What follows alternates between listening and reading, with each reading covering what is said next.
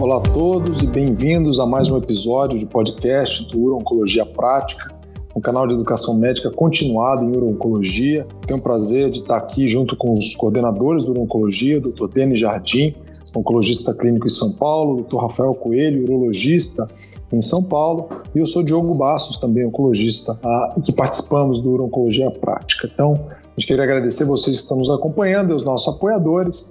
O episódio de hoje vai focar no tratamento sistêmico de pacientes com câncer de próstata metastático, com doença sensível à castração, ou seja, o tratamento sistêmico inicial da doença avançada.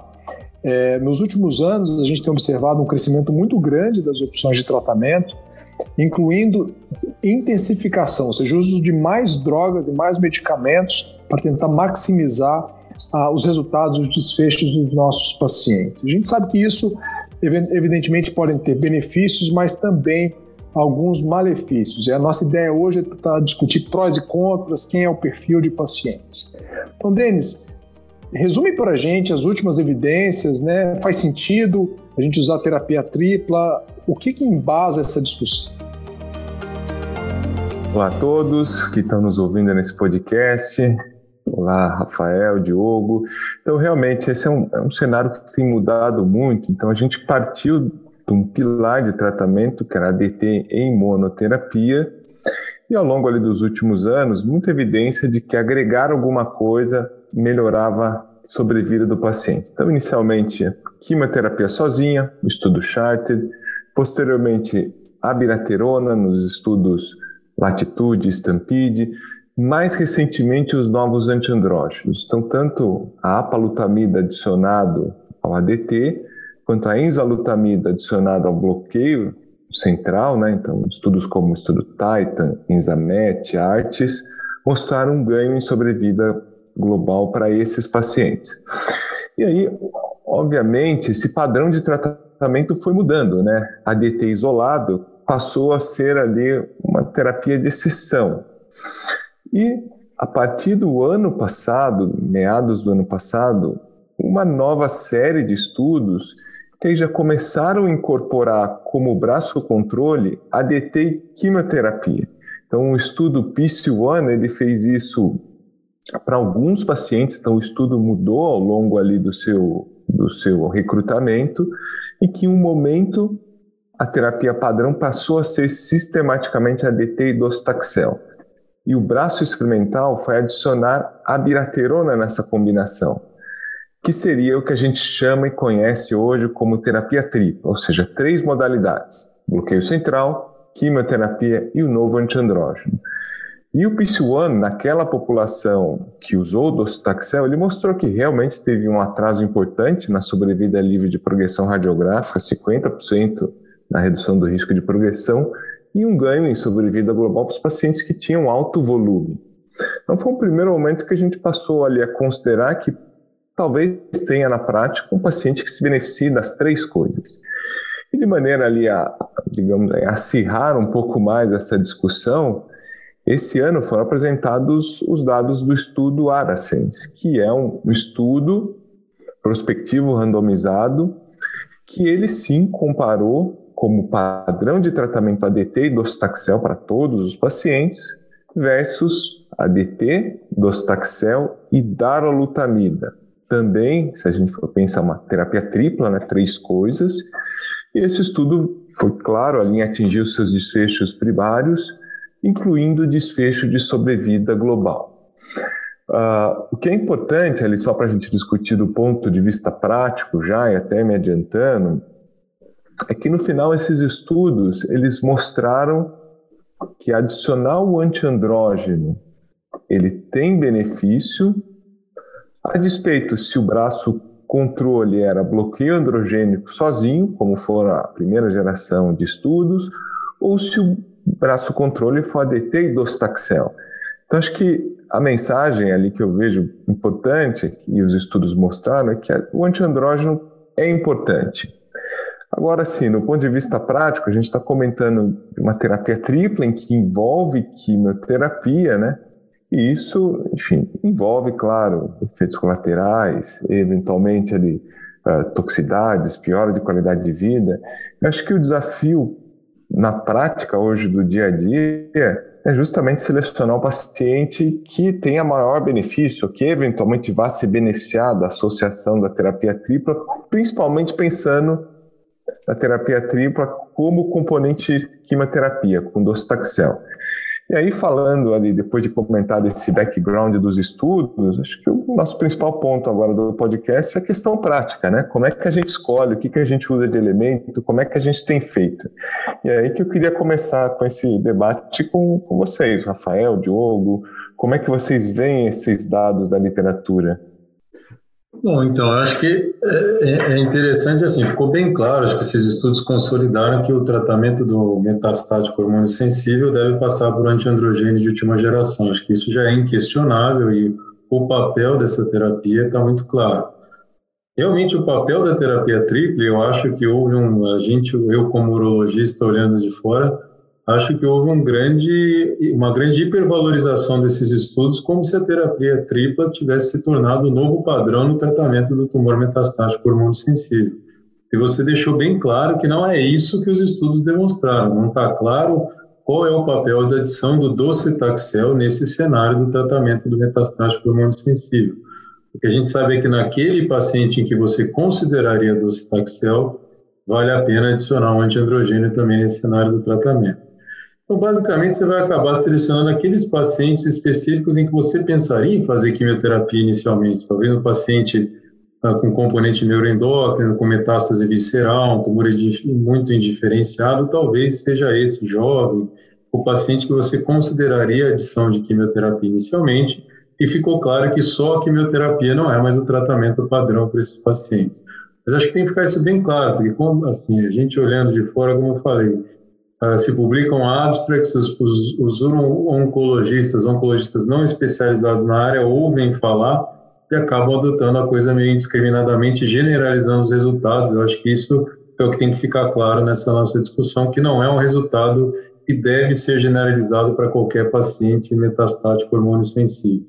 É, não, eu concordo plenamente. A gente tem que tomar muito cuidado, porque os pacientes com câncer de próstata, se a gente esquecer um pouco a doença em si, são pacientes heterogêneos até do ponto de vista de comorbidade e quadro clínico. Né? Então, a gente tem pacientes de 50 anos e pacientes de 85 com comorbidades variadas. Então, a gente tem que, de fato, individualizar o tratamento, avaliando tanto a condição do doente quanto expectativa de vida, claro, mas quanto aspectos da doença. Né? Então, falando de aspectos da doença, tem toda a discussão né, que o Denis já abordou sobre a apresentação da doença ao diagnóstico, se é, se é, aquele paciente que abre metastático versus aquele paciente que faz tem uma doença localizada 10 anos atrás e vem recidivando lentamente, são doenças diferentes. Né? lembrando que o estudo Aracens, é, 85% dos pacientes eram metastáticos ao diagnóstico, né? E o estudo PIS One, 100% dos pacientes eram metastáticos ao diagnóstico. Então, vamos lembrar que essa discussão de terapia tripla, ela, ela basicamente se restringe a, a pacientes metastáticos ao diagnóstico. E se a gente analisar o PIS One, especialmente o benefício parece estar restrito a pacientes de alto volume. A gente não tem esse dado ainda do estudo Aracens. Então, o que eu diria é o seguinte: primeiro corte, na minha cabeça, é para pacientes com doença é, recorrente, né, que estão bem clinicamente, eu tenho realmente a gente tem pouco dado para justificar a terapia tripla, talvez aquele paciente com volume de doença absolutamente alto, sintomático, jovem, né, talvez para essa seria mais, muito mais uma exceção que a regra. Para pacientes metastáticos ao, ao diagnóstico, especialmente aqueles de alto volume, eh, seriam os pacientes que eu consideraria utilizar a terapia tripla com essa ressalva. A gente não sabe se a terapia tripla de fato é melhor do que terapia dupla com antiandrógeno. Aí eu acho que é uma questão de discutir prós e contras com o paciente, idade, comorbidade, perfil de toxicidade das drogas e tomar uma decisão em conjunto. Né? A gente espera que no futuro, enfim, subanálise desses estudos venham a mostrar, é, talvez, a, a, facilitar a escolha e a seleção uh, de pacientes e, eventualmente, até biomarcadores. A gente sabe que é muito difícil né, a identificação de biomarcadores nessa fase, já que basicamente todos os pacientes respondem. Mas seria interessante, de fato, a gente ter biomarcadores, talvez, para aqueles ótimos respondedores. Eu até trago um ponto que se discute pouco, até para ouvir um pouco a opinião do Denis. Eu atendi recentemente um paciente que ele teve uma doença de alto volume metastática ao diagnóstico e o dado do PIS1 tinha acabado de sair, eu discuti com ele, a opção foi só fazer ADT mais abiraterona. Ele tinha um PSA maior que 500, doença óssea sintomática, volumosa, e, e ele começou a DT e AB e hoje o PSA dele é 0,1, né? o PSA dele era para 590, né? o PSA dele está 0,1 em queda, provavelmente é aquele paciente que vai zerar o PSA, com uma excelente resposta por imagem, excelente qualidade de vida. É, e a gente sabe que esses pacientes que atingem o nadir abaixo de 0,2 têm excelente prognóstico.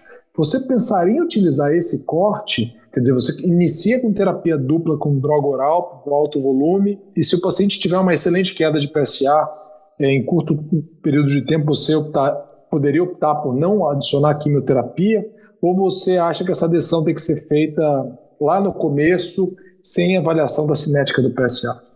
É, esse é um excelente ponto. Eu acho que, enfim, a princípio, a evidência que a gente tem do ganho, ela considerou a apresentação clínica, né? Então, paciente de novo e principalmente alto volume. E a apresentação clínica é, é algo que a gente tem no início do tratamento. Então, o nosso elemento hoje para decisão clínica é esse. E eu tenho, enfim, e, e, é o que eu tenho utilizado, como o Diogo comentou, né? Os pacientes jovens, alto volume de novo, é o principal grupo de pacientes que, enfim, eu consideraria. Mas esse ponto é muito interessante, porque se a gente for pensar a terapia dupla, vai, quando a gente fala dupla, eu não estou falando ADT e docetaxel, porque também seria uma terapia dupla, mas ADT e novo antiandrógeno funciona muito bem em uma série de doentes. E, uh, inclusive, teve ali, assim, é difícil diferenciar as coisas, mas nesse ano na, teve uma já essas meta-análise de network, tentando fazer uma análise comparativa, e aparentemente realmente não tem um benefício claro da terapia tripla com ADT e docetaxel versus a terapia dupla com novo antiandrógeno.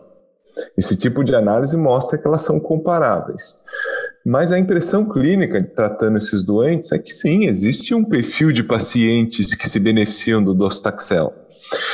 Uh, geralmente, assim, você imagina, puxa, são aqueles doentes que eu via eles no passado irem mal com bloqueio androgênico. Geralmente um alto volume de doença, PSA baixo, Gleason 9 e 10. Esses doentes tendem a ter um menor controle, então é uma decisão clínica. Mas a gente tem esse potente marcador ali de PSA de sete meses, resposta de PSA 90, PSA menor que 0,2, que se um paciente na prática tem um tipo de resposta, ele está associado a um bom prognóstico a longo prazo. E isso é válido para DT mais docetaxel, o estudo Charted mostrou isso, e é válido para DT e novo antiandrógeno. Então parece ser um marcador de resposta até um pouco independente de que terapia você escolhe.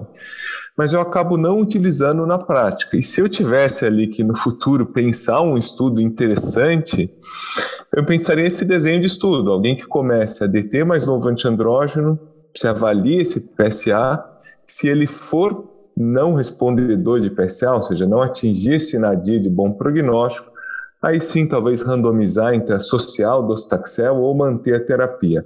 Mas acaba que na prática, eu acho que, enfim, a gente não tem ali é, subsídio para tomar essa decisão hoje.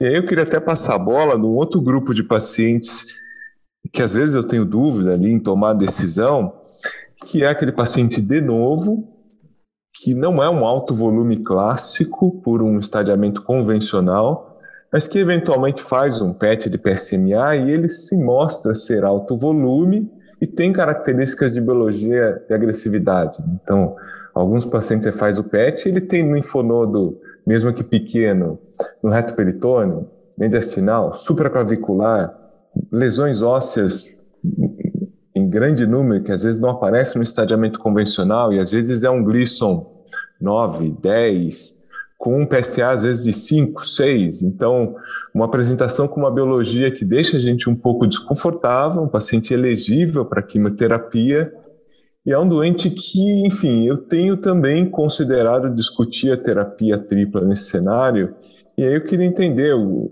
o que, que como que vocês veem, se é importante também essa essa construção desse cenário de biologia agressiva para tomar esse tipo de decisão. Bom, é, eu acho, Denis, que assim, é, esses métodos de imagem avançados vieram para ficar. A gente já sabe que eles vão se tornar o padrão no estadiamento desses pacientes. E sem dúvidas ele tem, eles têm, na minha opinião, um poder discriminatório importante em determinar prognóstico desses pacientes e entender melhor a biologia da doença.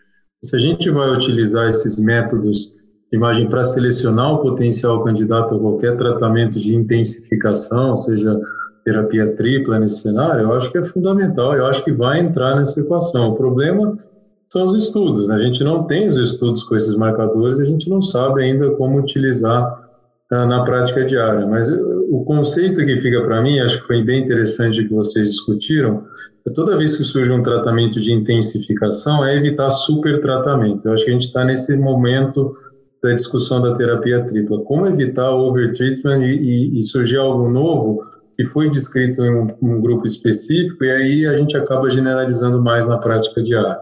Eu acho que a discussão é essa. Então, duas maneiras, talvez seja usar métodos de imagem avançados para tentar selecionar melhor o doente, ou talvez fazer um, um, um, trial, né, um tratamento inicial só com antiandrogênio e ver aquele que é um bom respondedor e talvez evitar uma terapia tripla nesse cenário. Eu acho que a gente vai caminhar realmente nesse sentido. Eu acho que o método de imagem é mais uma ferramenta para tentar essa seleção dos que potencialmente se beneficiam de intensificação é, de tratamento. Eu, eu concordo e, e assim a verdade é que a gente faz PET para os pacientes, normalmente eles não fazem exame de imagem convencional. Então, é um pouco, às vezes é um pouco difícil essa interpretação. Outras vezes não, né? Outras vezes a gente tem um paciente que você claramente vê que ele tem várias lesões ósseas sem correspondente anatômica na toma. Você inter... imagina que ele não vai ter, obviamente, doença de alto volume numa, numa imagem convencional. Eu tendo, Denis, a considerar é, o quadro como um todo, sabe? Se é um paciente jovem e o PET brilha em múltiplas lesões ósseas, eu tendo a considerar esse paciente como tendo uma biologia alto volume, e eu consideraria, assim, pelo menos colocaria na mesa para discutir docetaxel nesse cenário, até porque existe toda uma discussão de que talvez o docetaxel ele beneficie todo mundo metastático ao diagnóstico, né? Vem essa discussão já, já desde o Stampede lá atrás. Talvez o fato de ser metastático ao diagnóstico que traz essa biologia mais favorável de identificação, não necessariamente o volume de doença, até porque tem uma grande crítica à classificação do volume de doença com base em número de lesões ósseas. Então, às vezes você tem um paciente com conglomerados linfonodais absurdamente grandes e você vê que ele tem um volume mesmo alto, mas não pelos critérios Charter. Então, acho que a gente ainda vai caminhar nesse sentido. A minha opinião é que a gente tem que colocar, discutir com o paciente prós e contras. O paciente é jovem, doença metastática ao diagnóstico, é, especialmente com um número, uma quantidade de doença grande, seja pelos critérios Sharp, seja por um volume significativo no PET. Eu discutiria a terapia tripla, ah, sabendo que a gente não tem uma evidência conclusiva de superioridade versus terapia dupla com droga oral. E se o paciente optar, olha, eu não quero fazer quimioterapia, eu vou ficar tranquilo em fazer terapia dupla com droga oral e seguir é, dessa maneira. Excelente ponto de discussão. Acho que a gente conseguiu ali cobrir um pouco da evidência atual, das principais dúvidas e efetivamente das ferramentas que a gente tem hoje para levar à frente o menor tratamento. Claro que, enfim, a gente vai ter ali vários debates e aí eu convido a todos que estão ouvindo o nosso podcast a acompanhar os episódios ao vivo. A gente vai ter o evento pós-ESMO em que alguns novos dados vão ser demonstrados, então essa essa discussão vai seguir. Nós teremos aí novos trabalhos e sempre esses casos clínicos acabam sendo discutidos e é um momento interessante da gente revisar na prática como, enfim, tratar esses pacientes. Então, com isso, eu queria agradecer o Rafael, queria agradecer o Diogo por essa excelente discussão e encerrar o nosso podcast desse mês, desse episódio, e convidar todos para seguir nas plataformas de streaming os demais episódios. Um abraço, pessoal. Um abraço a todos. Um abraço.